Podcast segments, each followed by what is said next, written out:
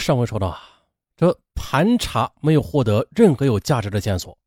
不过后来经过分析啊，侦查员们得出两个重要的推测：警方怀疑绑匪可能是事先隐蔽在了停车场伺机作案的，因此躲过了超市的监控探头；或者绑匪亲自驾车驶进了停车场。这案件走到这里，似乎是陷入了僵局啊。同时呢，人质依然是生死未卜。经过反复研究的侦查员决定从绑匪遗弃的那辆奔驰车上寻找突破口。二十八日清晨六时，地处偏僻的闵行区的三鲁路鲁南路口十分空旷，偶尔啊会有几辆车子和行人匆匆的经过。就是这样的一个路口，在侦查员陪同下，叶先生来到路口，他一眼就认出了被遗弃在路边的马女士的银色奔驰车。可是这车内却空无一人。呃，这废话。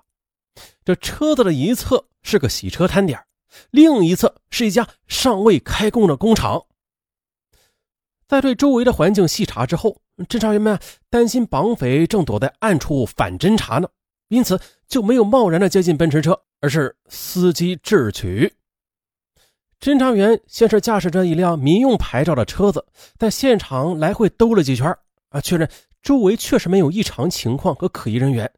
随后呢，就派出一名与叶先生年龄、身材相仿的侦查员，假扮成马女士的丈夫，拿着叶先生提供的备用钥匙上前开走了奔驰车。奔驰车被开到了专案组，侦查员们立即对车子进行了勘查，发现了这车门、驾驶室还有左右的后门都有明显的血痕，而且有被擦拭过的痕迹。在后排的座位之下留有大滩血迹。在车子的后备箱内，侦查员们同样发现有血迹，还有一双女士皮鞋。经叶先生确认，该鞋就是妻子失踪时所穿的鞋。难道绑匪已经撕票了？侦查员们见状，心头不由得一震。不过，经过仔细对比后备箱内的各种痕迹，还有现场办案的法医初步断定。绑匪先是在后排座位上用刀具对马女士的腹部和腰部实施了伤害，然后将她转移到了后备箱中。从后箱盖上遗留下来的手指抓痕可以看出来，马女士在被转移的过程中仍然是有生命体征的。但是法医从车内留下的大量血迹推断，马女士当时受伤很严重，如不及时救治，随时会有生命危险。不好，案情骤然变得紧张起来。侦查员们分析了，根据奔驰车被遗弃的偏僻位置，绑匪将马女士残害之后啊，有可能就近抛尸的。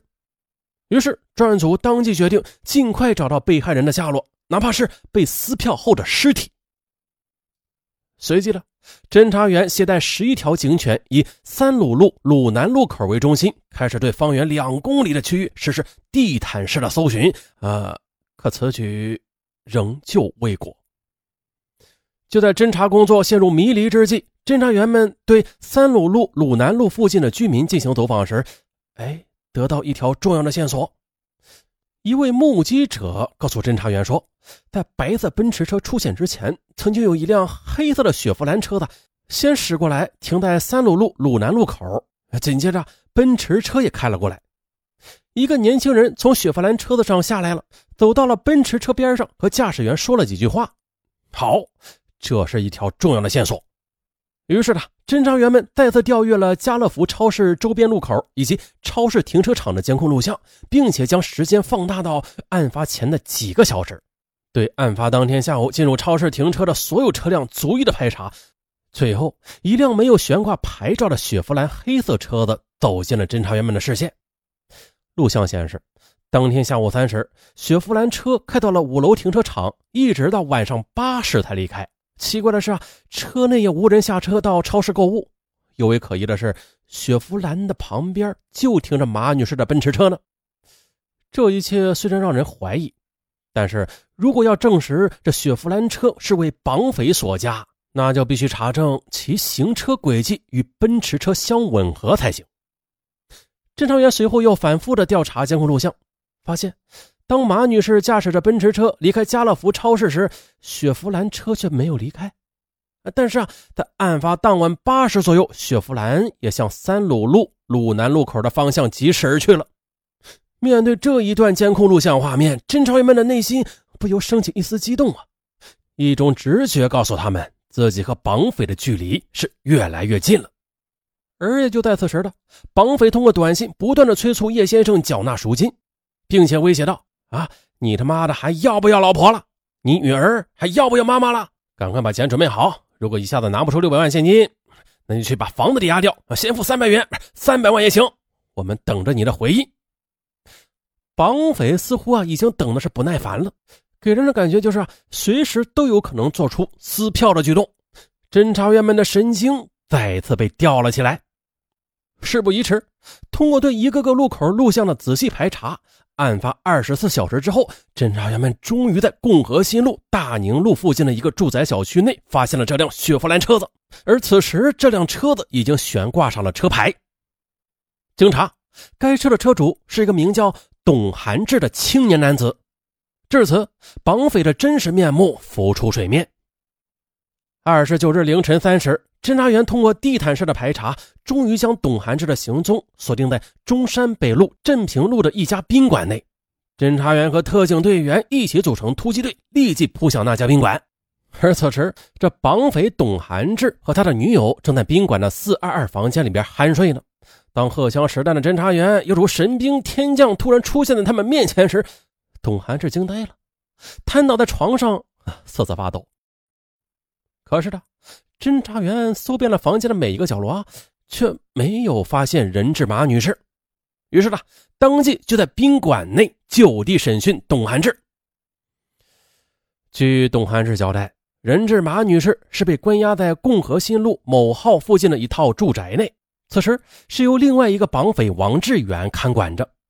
此时已经是凌晨五时三十分，而人质呢已经被绑架了二十七个小时，身受重伤的马女士随时都有生命危险。于是呢，现场指挥员果断决定派部分侦查员同特警队员共同前往共和新路某号解救人质。侦查员根据董寒志提供的地址，发现了现场是一幢沿着马路的老式居民楼。啊，挺安静的，这动作稍微一大，可能就惊动绑匪。为此，他们悄悄地走动着，啊，包围了这幢楼房，接着又蹑手蹑脚地登上了四楼的窗户。借助窗外路灯射进的灯光，侦查员看到了马女士手脚被捆绑着躺在地上呢，这嘴上还被封着胶带。看到马女士那微微颤抖的身体，侦查员不由暗喜啊，这人质。最起码还活着。说时迟，那时快的，侦查员和特警队员一起猛地蹬开房门，冲进房间，将王志远给擒获了。另外几个侦查员则将马女士火速的送往长宁区的中心医院。事后，据急救医生讲啊，马女士的腰部伤口深达五六公分呢，紧挨着动脉血管，也就是说啊，离死神就差一步。再就是，由于流血的时间过长，伤口已经结出血疤。不过幸好的抢救及时，如果再晚一步，将会有生命危险。搜查房间，侦查员又查获了绑匪实施绑架的匕首、手铐、对讲机等作案工具。接下来就是审讯了。经审讯，今年二十八岁的董寒志是这起绑架案的主谋。几年前，他身怀壮志，从长春来到上海打拼，开了一家公司做电脑生意。岂料商场如战场啊！不善经营的他呀，很快的就亏了一百六十多万元，公司因为负债过多而面临破产。此后呢，董寒志终日是愁眉苦脸，借酒浇愁，愁更愁啊！一直愁到八月十七日晚，董寒志和其同学王志远一起吃饭，两人闲聊时啊，便萌生出了绑架致富、勒索钱财的念头。现在上海滩的富人多的是啊！我们何不趁机打劫一下啊，发发横财？两人一拍即合。打这以后，他们就开始做准备工作了，一边购买用绑架的作案工具，一边选择绑架的对象和地点。经过多次的观察和踩点，他们决定把绑架的地点就定在古北家乐福超市。为什么呀？因为啊，这家超市的消费者的层次都是比较高的。由此，绑架对象最终是选定为到超市购物、开着高档轿车的单身女性。八月二十七日下午二时，董涵志及女友和王志远驾驶着一辆卸掉牌照的雪佛兰轿车前往家乐福停车场，便躲藏在车内寻觅作案目标。可是呢，尽管他们在停车场里来回的移动了好几次车位，哎，却始终没有找到合适的作案对象。一直到案发当天下午五时，马女士出现了。啊，这马女士所驾的是辆豪车。董涵志赶紧的将车子停靠在马女士的奔驰车旁。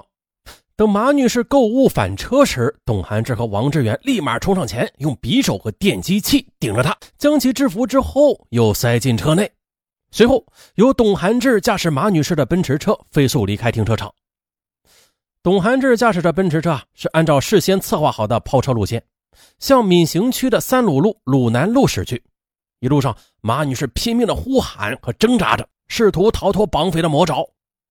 王志远见状，生怕惊动行人以及在马路上执勤的警察，便凶狠的用匕首朝着马女士的腰部捅了几刀，再用封箱带把她的嘴巴也给封住。最后将其塞入了车子的后备箱。在到达三鲁路鲁南路口附近后，按照预定的计划呀，由王志远继续留在奔驰车内看管人质，董涵志和女友则乘坐出租车返回古北家乐福超市，然后驾驶雪佛兰轿车再次返回三鲁路与王志远会合。会合之后呢，他们又将马女士转移到了雪佛兰的车内。并将奔驰车丢弃在路口，驾驶雪佛兰轿车向事先租借好的共和新路的某号驶去。途中呢，董涵志打电话给马女士的丈夫叶先生，索要六百万的赎金。叶先生被逼无奈报警了。至此，长宁警方经过二十七个小时的艰苦鏖战啊，成功的侦破了这起特大绑架案。当马女士在医院见到丈夫和女儿时，不由得流下了激动的泪水。此案。完美告破，在没有任何线索的情况之下，侦查员们日夜走访排查长宁、闵行、浦东等地，其足迹几乎遍布整个上海。就这呢，凭着坚定的信念和科学的判断，侦查员们查看了三百多个监控探头，经历了惊心动魄的分分秒秒，最终这才锁定了绑匪的行动轨迹。然而，侦查员们觉得整个侦查工作还是有些遗憾的，遗憾。就是在于家乐福超市停车场内的监控设施陈旧，探头的安装位置呢也是有所偏差，这就使得侦查员没有取得绑匪将马女士劫持时的那一段关键的监控录像，导致侦破工作一度的陷入盲区。此案破获后的市公安局表示啊，将对全市的公共场所的监控照明设施进行全面的普查。同时，警方特别提醒市民，前往露天或者较为封闭的停车场停放车辆时啊，一定要先环视周围有没有可疑的人员和车辆啊，以确保自身安全，避免此类案件的再次发生。好了，我是尚文，咱们下期不见不散。